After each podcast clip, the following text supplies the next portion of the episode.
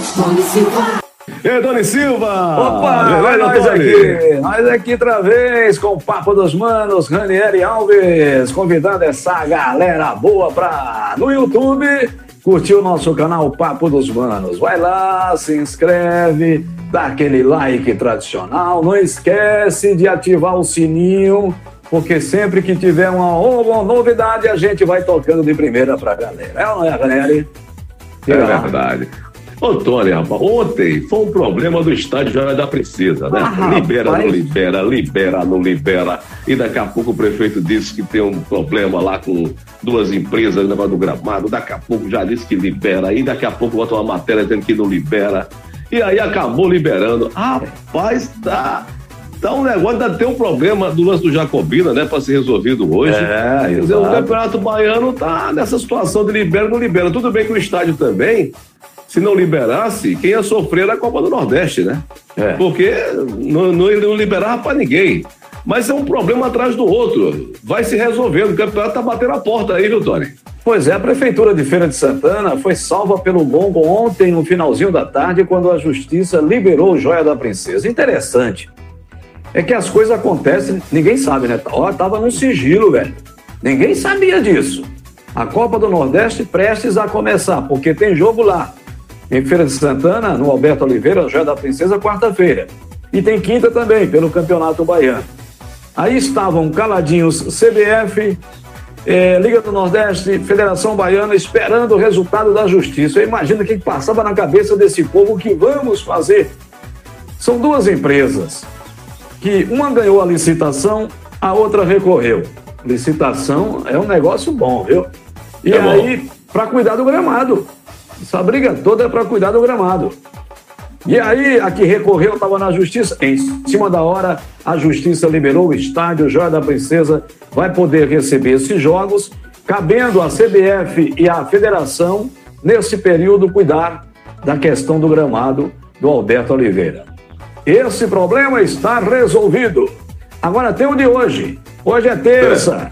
Hoje, a gente não sabe o horário.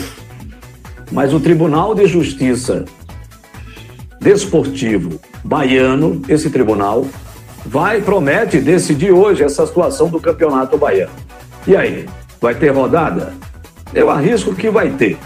A federação teve até ontem para apresentar né, as suas explicações por ter retornado o campeonato. A Federação Baiana de Futebol vai se apegar na questão, não, nós tivemos o ok da saúde, temos É. contratos a cumprir e tínhamos que remarcar o campeonato. E aí cabe ao Tribunal de Justiça ver a situação de Jacobina, que hoje estourou a bomba de que lá as UTIs estão todas cheias. É, é um negócio que acontece por coincidência justamente hoje, quando é o dia da decisão do tribunal, Ranieri.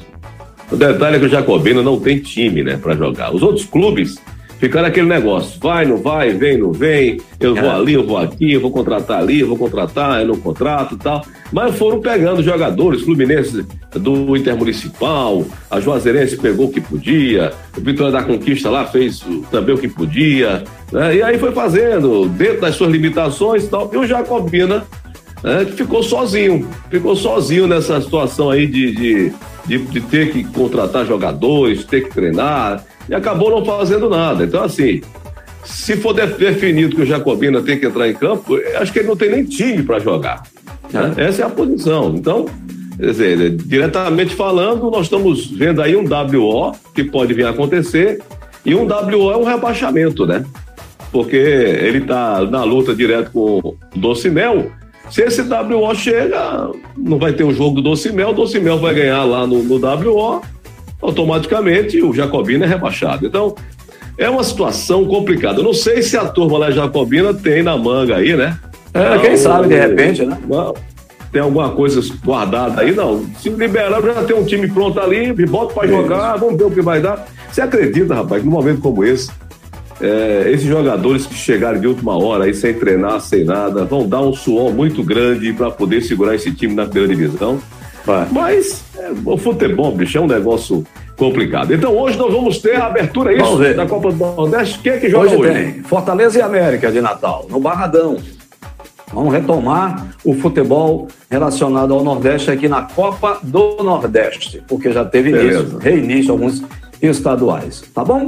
E amanhã tá bom. a gente vai estar aqui de novo trazendo outras informações dentro do Papo dos Manos, porque aqui é um toque de primeira para você. Valeu!